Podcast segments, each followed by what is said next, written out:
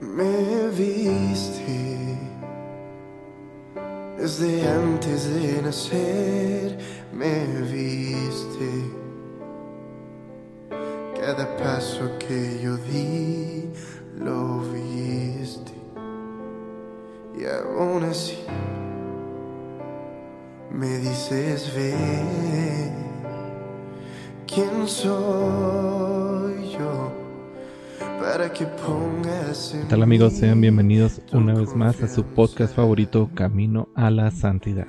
Bueno, pues estamos de vuelta después de habernos tomado unos días eh, de descanso, después de estos días tan intensos de nuestra Semana Santa. Aquí estuvimos un poco ocupados en la parroquia, pero bueno, estamos de vuelta en nuestro podcast. El día de hoy me gustaría comentarles precisamente algunos aspectos de esta semana en la que estamos viviendo y bueno, pues vamos a ir dando cierre de esta manera eh, en estas pláticas conclusivas o en esta plática conclusiva a lo que es nuestra preparación de que estuvimos teniendo de cuaresma. Y bueno, pues retomamos nuestra programación habitual en la cual eventualmente estaremos hablando de otros temas a hacer aparte de los uh, santos y santas que, bueno, pues nos han dado un gran ejemplo. El día de hoy me gustaría hablarles sobre la octava de Pascua y, bueno, aquí aprovecho para hacer un pequeño chascarrillo, por así decirlo. Este, y bueno, pues no es realmente que nos hayamos tomado unos días en vacaciones porque, bueno, pues estamos dentro del el gran día, dentro del gran día. ¿Y qué es el gran día? La octava de Pascua. Estamos en la semana de la octava de Pascua. Bueno, ahí termina el chascarrillo. Y ahora paso a explicar qué es la octava de Pascua. Eh, con el domingo de resurrección, cuando celebramos el domingo de resurrección, comienza propiamente el tiempo de Pascua, que bueno, pues va a concluir con nuestra solemnidad de Pentecostés, de la cual estaremos hablando ya cuando llegue el momento y bueno, pues durante la primera semana de esta cincuentena pascual se celebra el gran domingo, la gran fiesta de la resurrección. Ah, ahora todos los eh, evangelios, todas las lecturas, toda la liturgia que se va realizando desde eh, la liturgia de las horas, la liturgia de los sacramentos, la Santa Misa, etcétera, etcétera.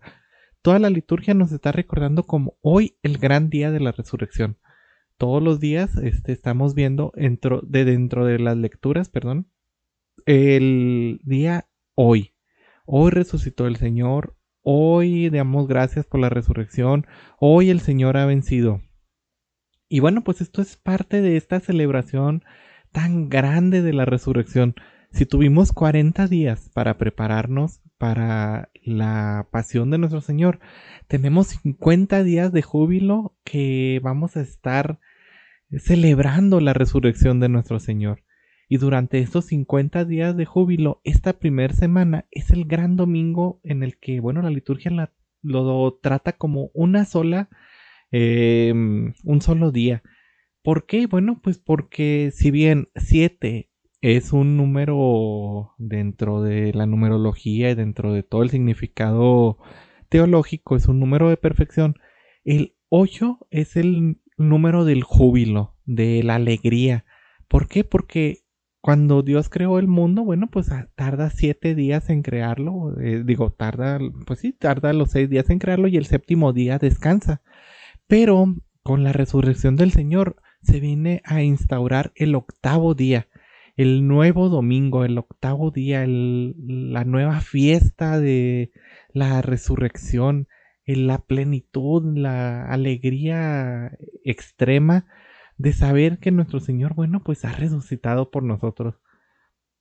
Les digo, lo vamos viendo dentro de las lecturas bíblicas, sobre todo en los evangelios, en los cuales se va a centrar en las apariciones de Cristo resucitado y toda la experiencia que va teniendo él junto con sus apóstoles.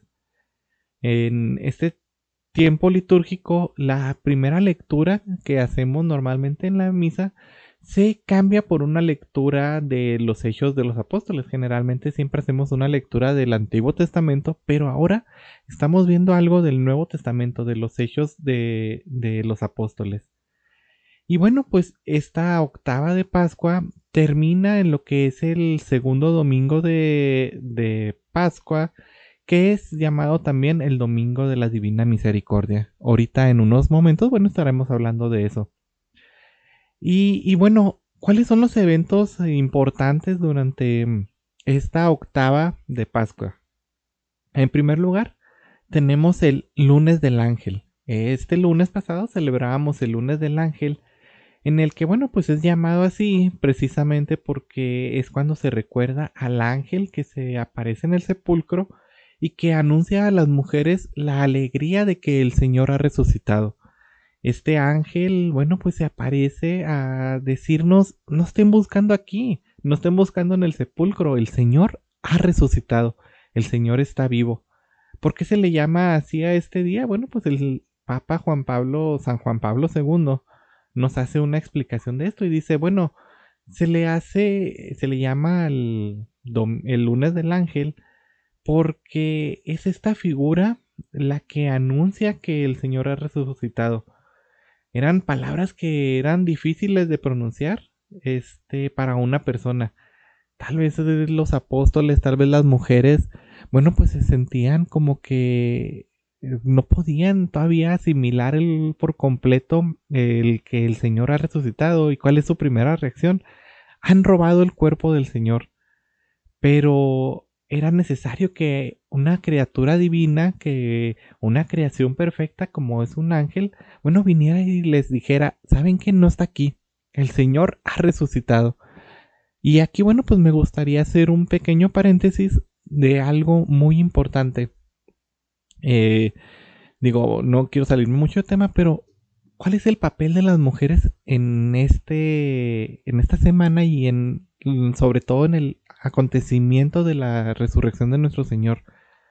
Muchas veces en la sociedad, si nos ponemos a hacer un poco de el actual lobby que intenta, el lobby feminista, a veces dice y ataca mucho a la iglesia diciendo que, bueno, pues nosotros somos retrógadas, que es una sociedad magista, que la iglesia no permite que la mujer salga adelante. Y sin embargo, lo vemos principalmente en el día de la resurrección, que este ángel, eh, que se celebra el día lunes de la octava de Pascua, bueno, pues se le presenta primero a las mujeres. Y las mujeres siempre tienen un papel muy relevante dentro de la sociedad, dentro de la sociedad bíblica y dentro de la sociedad católica. ¿Por qué? porque son ellas las primeras que están llamadas a esa evangelización.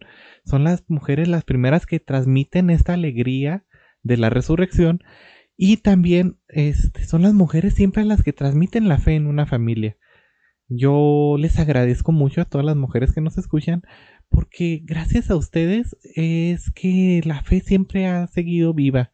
Muchas veces nosotros los hombres como que somos un poco más... Uh, rancios con eso, un poco más reservados en cuanto a la fe, pero siempre la mujer es la que anda trayendo a los hijos, la que anda eh, llevando y enseñando la fe y transmitiéndola. Mm, y bueno, pues eso es algo muy bueno con, con ello y bueno, es algo que se les agradece y es algo en lo que la iglesia siempre las ha puesto en un papel fundamental. Siempre, gracias a las mujeres, es que ha llegado el anuncio salvífico. Si no fuera por la Virgen, bueno, pues no tendríamos a nuestro Salvador, no hubiera nacido. Y si no fuera por las mujeres, no se lograría la evangelización. Bueno, termino aquí este paréntesis y seguimos. ¿Qué otra cosa eh, vemos durante la octava de Pascua? Bueno, pues la gran fiesta en la que termina, que es la fiesta de la Divina Misericordia. Y bueno, pues esta se celebra, la vamos a celebrar el próximo domingo. Eh, la humanidad, dice aquí un cita, eh, dice la humanidad no conseguiría la paz hasta que no se dirija con confianza a la misericordia del Señor. La fiesta de la Divina Misericordia tiene como fin principal el hacer llegar a todos los corazones el mensaje tan grande de la Divina Misericordia de nuestro Dios, que Él nos ama y nos eh, ama hasta el extremo de haberse entregado por nosotros haber entregado a su Hijo único, este Dios nos ama hasta ese extremo. Y cuán grandes somos nosotros como pecadores, que el Señor aún así nos tiene tanta misericordia y tanto amor. Este es el mensaje grande con el que terminamos este gran domingo. Estamos celebrando que el Señor ha resucitado con una alegría sin igual. Y terminamos este gran domingo de la octava de Pascua recordando que el Señor es tan misericordioso con nosotros, es tan grande con los pecadores, ama tanto a los pecadores, más no al pecado, no hay que confundirnos, ama tanto a los pecadores que nos tiene esa misericordia enorme. Esto, bueno, pues es algo que Santa Faustina, este, en sus mensajes siempre nos pidió con una confianza plena. Hay que confiar en la misericordia divina de nuestro Señor. Estaremos hablando ya cuando retomemos nuestro podcast eh, en su programación regular un poco de Santa Faustina, cómo fue su vida y cómo, bueno, el Señor le reveló esta imagen tan hermosa de la divina misericordia que, si bien es la que todos conocemos, no es la que Santa Faustina vio, pero bueno, en su momento hablaremos de ello. ¿Cuál es la esencia de esta gran semana? Bueno, pues agradecer y festejar la resurrección de nuestro Señor y agradecer y festejar que este anuncio, bueno, pues tuvo que ser dado por un ángel y que este termina recordándonos la misericordia de nuestro Dios. Entonces, bueno, la invitación es la confianza plena en Él y este, pues eh, confiar nosotros realmente en la divina misericordia que Él nos tiene, en su amor tan grande por haberse entregado por nosotros. Y en esto, bueno, pues la invitación es de que nosotros también pongamos manos a la obra, seamos como las mujeres que llevan el evangelio al mundo y este seamos como los apóstoles que bueno celebramos durante este gran domingote la alegría de la resurrección. Así nosotros llevemos la alegría de la resurrección con nosotros siempre y prediquémosla a todo el mundo. Y bueno, me gustaría terminar, este, fue algo así rápido, para no alargarnos mucho como nos estábamos alargando en nuestras preparaciones. Me gustaría hablar un poco sobre San Francisco Marto, ya retomando un poco nuestra programación habitual. Él es uno de los niños videntes que vieron a la Virgen de Fátima. Y así muy brevemente su biografía, bueno, pues nació un 11 de junio de 1908 fue bautizado el 20 de junio de 1908. Eh, unos dillitas como debería de ser todo bautizo. Y bueno, pues él cayó víctima de la neumonía en el 1918 y falleció a las 22 horas del 4 de abril de 1919. Sus restos mortales actualmente quedaron sepultados en el cementerio parroquial de Fátima hasta el día 13 de marzo del 52 en que fueron trasladados a la Basílica de Cova de Ira. Eh, ¿Qué nos enseña San Francisco Marto? Bueno, pues su gran preocupación era la de consolar a nuestro Señor. El espíritu de amor y reparación para con Dios ofendido fueron muy notables durante su corta vida. Pasaban horas pensando en Dios según su historia, el pequeño Francisco pasaba largas y largas horas pensando en Dios y, por eso siempre fue contemplado como alguien muy contemplativo, alguien que siempre se mantenía en la contemplación de nuestro Señor. Eh, su vocación este, fue reconocida en el decreto de las virtudes heroicas de su vida y después de las apariciones, él siempre se escondía detrás de los árboles para orar solo. Algunas veces subía a los lugares más solitarios, más elevados, y allí se entregaba intensamente a la oración. Y muchas veces no oía la voz de los que los llamaba, de lo que los llamaban a él. Entonces, bueno, ¿cómo podemos y por qué quise incluirlo dentro de esta semana? ¿Cómo podemos eh, seguir su ejemplo y por qué lo quise incluir? Bueno, pues podemos seguir este ejemplo de oración, de pensar siempre en nuestro Señor y de estar siempre preocupados por consolar a su corazón. así como nosotros lo dañamos con nuestro pecado, así como por nuestro pecado el Señor padeció y murió en la cruz, bueno, pues ahora preocupémonos por tener una vida en la que siempre vaya encaminado o la mayor parte del tiempo vaya encaminada a Dios y siempre con esa alegría de sabernos amados de Dios, de sabernos que es un Dios misericordioso que nos ama hasta el extremo y este siempre eh, con esa firme convicción de que nuestro Dios es un Dios grande, un Dios de amor. Así que bueno, la invitación final con la que termino es así como esta gran semana, este gran domingo, celebramos el, la resurrección de nuestro Señor. Este, bueno, pues así nosotros en nuestra vida siempre tengamos presente la resurrección de nuestro Señor, su santo sacrificio y llevémoslo a todas las naciones. Llevemos el anuncio de la resurrección a todos y siempre cualquier cosa que hagamos hay que hacerla con esta alegría.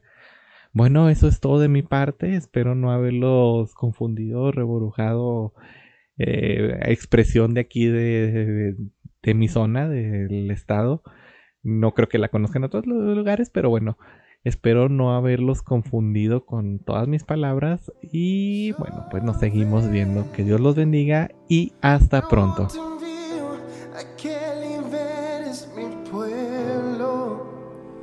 Con tus manos serás mi instrumento.